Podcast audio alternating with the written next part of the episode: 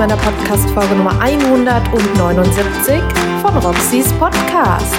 Ich hoffe, dir geht es gut und du hattest eine tolle Woche. Heute erwartet dich ja eine XXL Leseprobe. Darauf freust du dich bestimmt seit einer Woche, denn das habe ich dir vor einer Woche angekündigt. Und ich möchte jetzt am Anfang gar nicht so viel großartig drumherum reden und sofort starten, denn ich habe heute ein absolutes Jahreshighlight für dich vorbereitet. Das Buch hat mich erst vor kurzem erreicht. Ich habe es durchgesuchtet und möchte es dir direkt vorstellen. Es geht um das Buch Sturmopfer, ein Boot, drei Vermisste, eine fatale Entscheidung von Sam Lloyd. Und damit wir beide hier einen richtig schönen und guten Einstieg haben, werde ich dir jetzt erstmal den Klappentext vorlesen.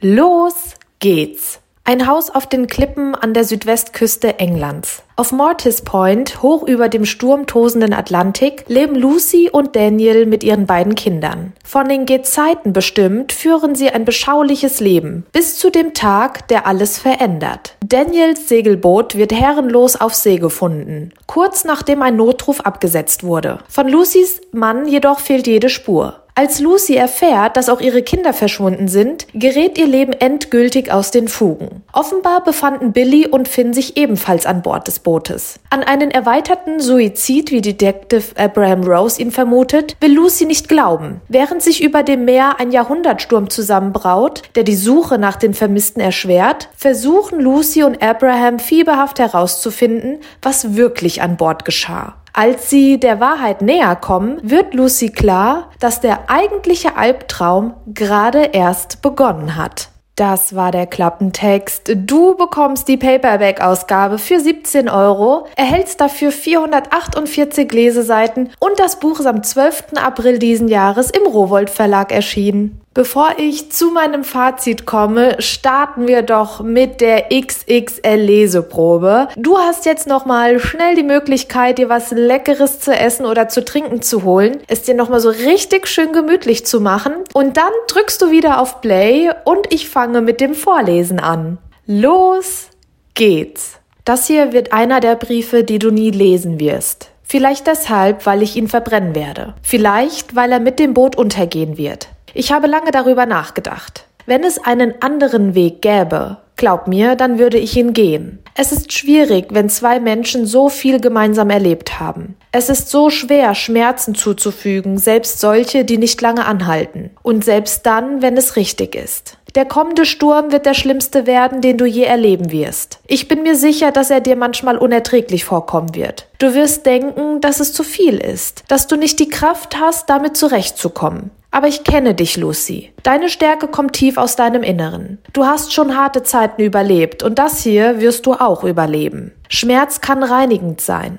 Erinnerst du dich noch, wie du das zu mir gesagt hast? Leiden kann kathartisch sein. Anfangs wird es dir schwerfallen zu vergeben, aber nach einem Jahr vielleicht zweien wirst du das anders sehen. Du wirst zurückschauen und verstehen, dass ich recht hatte, dass das hier die beste Lösung ist.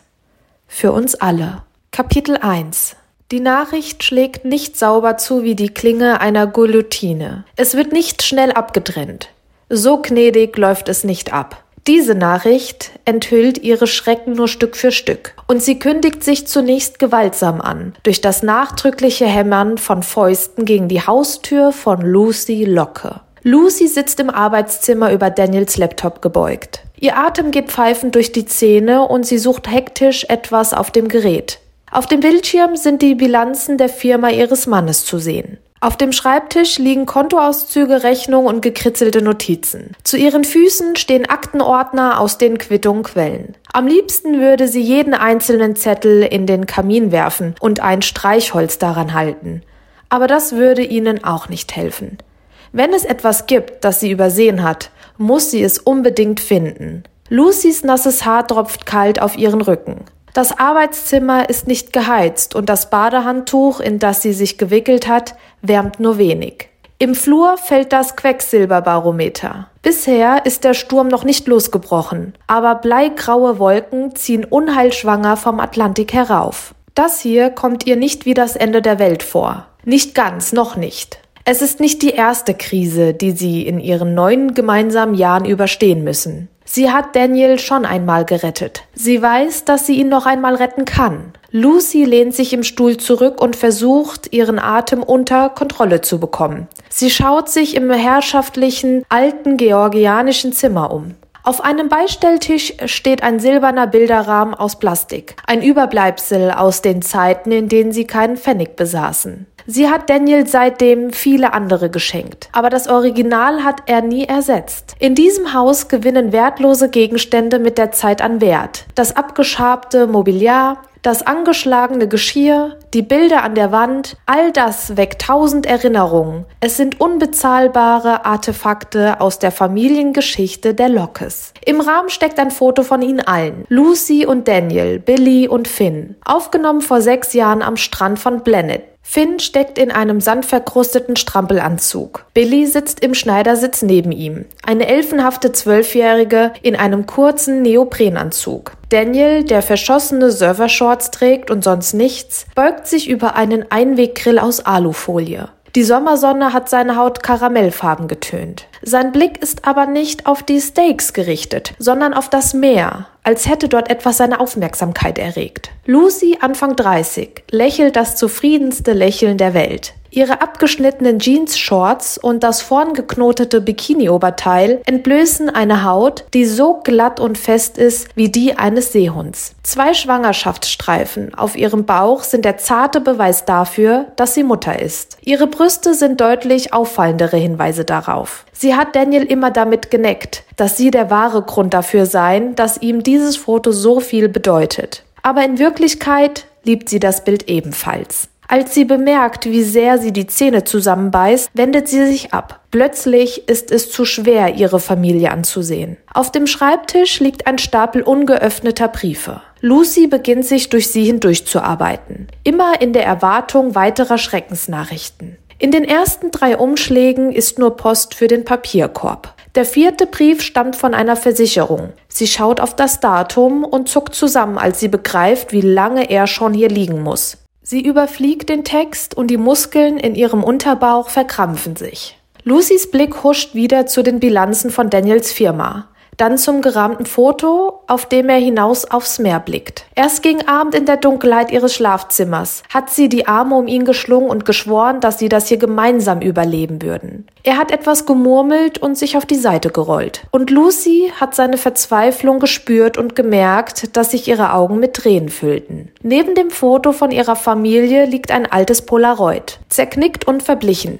Darauf steht der achtjährige Daniel auf den Stufen des Glenthorn Hostels für Jungen in Plymouth. Den gleichen Gesichtsausdruck hatte er auch an dem Tag, an dem sie einander begegnet sind. Die Wachsamkeit eines Beutetiers, die mehr einem Tier als einem Menschen entsprach. Eine herzzerreißende Mischung aus Furcht und Hoffnung und Sehnsucht. An jenem Tag hat sie den machtvollen Drang verspürt, ihre Arme um ihn zu schlingen. Immer wenn Lucy dieses Foto ansieht, das erste Foto von ihrem Ehemann, das es gab, hat sie wieder ganz genau dieses Gefühl. Auf den Stufen neben Daniel steht Nick, breiter und größer, obwohl sie beinahe gleichaltrig sind. Daniel blinzelt in die Kamera, aber Nick schaut finster geradeaus. Er hat den Arm beschützend um seinen kleineren Freund gelegt. Lucy weiß besser als die meisten, dass er dort immer noch liegt. Sie runzelt die Stirn und reißt den letzten Umschlag auf, begreift zu spät, dass der Brief an Billy adressiert ist. Lucy wirft ihn auf den Schreibtisch und sieht sich noch einmal die Bilanzen an. Sie ballt die Faust und schlägt damit so hart auf die Schreibtischplatte,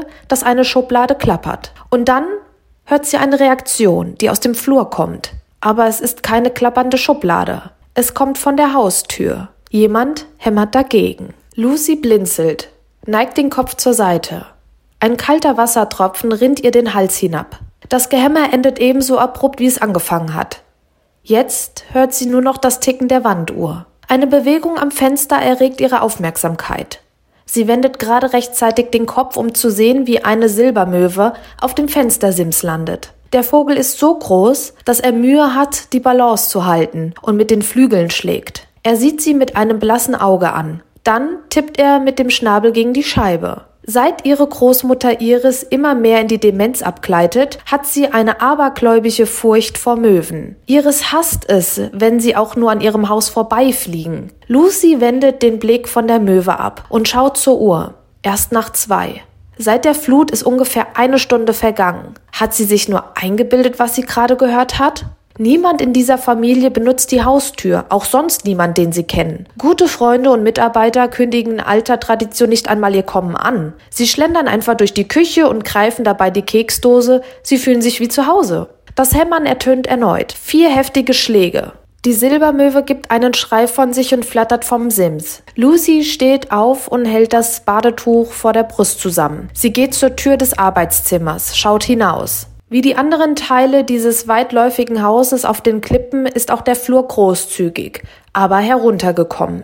Enteneiblaue Wände, die schon längst hätten neu gestrichen werden müssen, stützen eine Decke mit üppigen, wenn auch hier und da abgeplatzten Stuck. Auf dem Parkett liegt ein verschlissener Läufer, der das Geräusch der Schritte kaum dämpft. Das Haus stand zwei Jahrzehnte lang verlassen auf Mortis Point, bevor sie es kauft. Jetzt, nach vier Jahren, weiß Lucy, dass der Spottpreis, den sie bezahlt haben, eigentlich nur ein Ablösegeld war. Wild Ridge, wie das Anwesen heißt, ist noch zu retten, aber sie werden sich die dafür nötigen Reparaturen niemals leisten können. Jetzt zumindest ganz sicher nicht. Die Haustür besteht aus einer riesigen Mahagoniplatte. Durch das Sprossenfenster darüber sieht man ein Rechteck schieferfarbenen Himmels. In die Tür selbst sind zwei Scheiben Milchglas eingelassen. Lucy sieht, wie sich dahinter ein Schatten bewegt.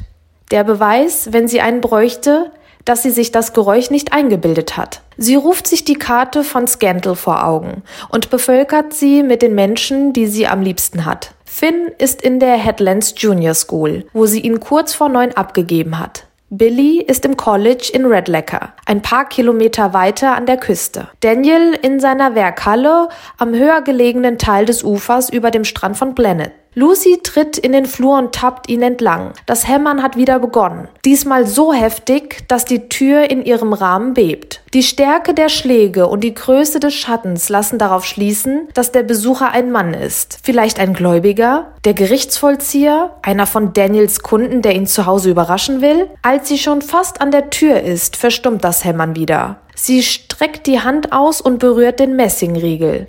Zögert. Irgendetwas kommt ihr komisch vor. Unheilverkündend, als müsste man es um jeden Preis vermeiden. Lucy hat sich immer auf ihr Bauchgefühl verlassen, aber sie kann diese Störung nicht ignorieren. Das hier ist ihr Zuhause, bis jemand mit der Befugnis dazu etwas anderes behauptet. Auf keinen Fall wird sie sich hier drin ducken und verstecken. Sie öffnet den Riegel und reißt die Tür weit auf.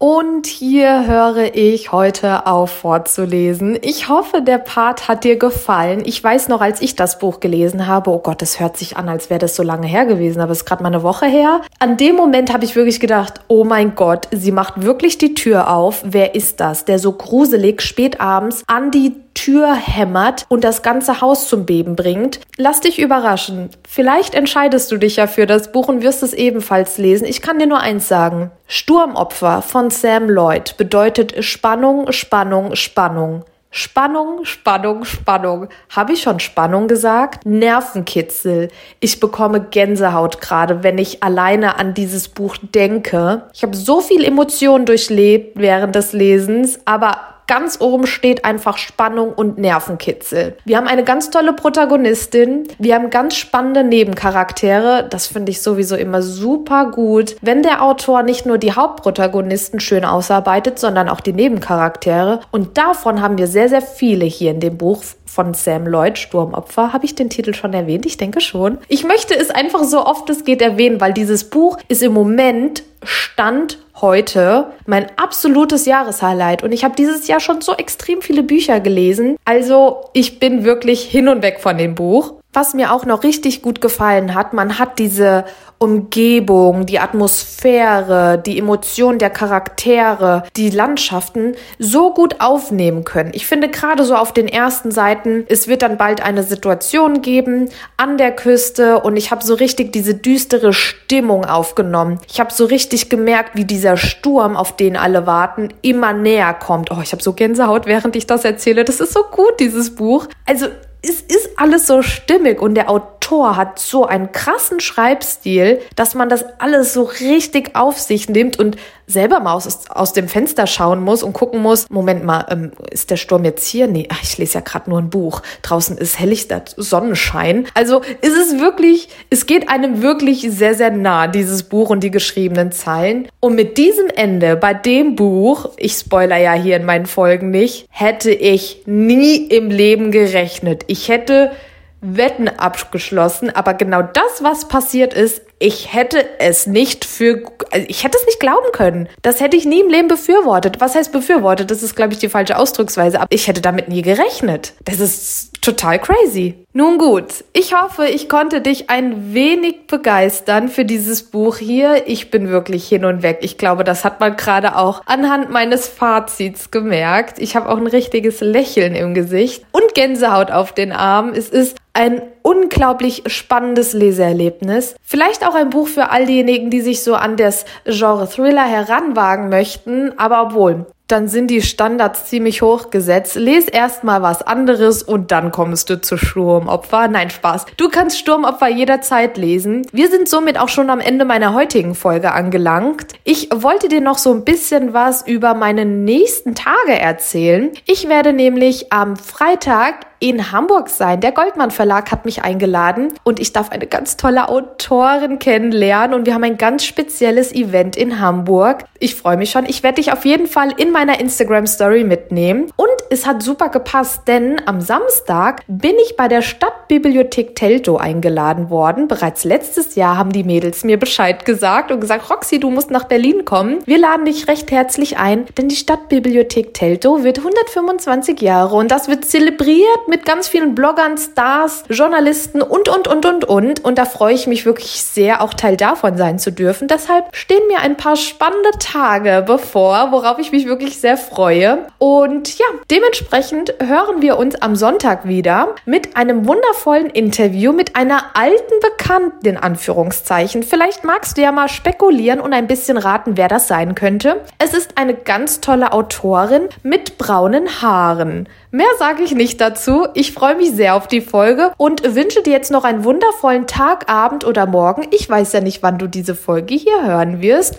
Vielleicht magst du aber auch anschließend nochmal bei Pocketbook vorbeischauen, denn ich habe gerade nachgeschaut, ich wollte nämlich ganz sicher gehen, die haben richtig coole Kombi-Angebote online, also E-Book-Reader mit Hülle oder sonstigen. Schau unbedingt vorbei, das rentiert sich bei Pocketbook nämlich immer richtig, diese Kombi-Angebote. Da sind die E-Book-Reader, die E-Reader schon fast geschenkt, in Anführungszeichen muss ich sagen. Und jetzt, ja, ich bin ja schon ruhig, ich entlasse dich für heute und freue mich auf Sonntag. Bis dann, tschüss!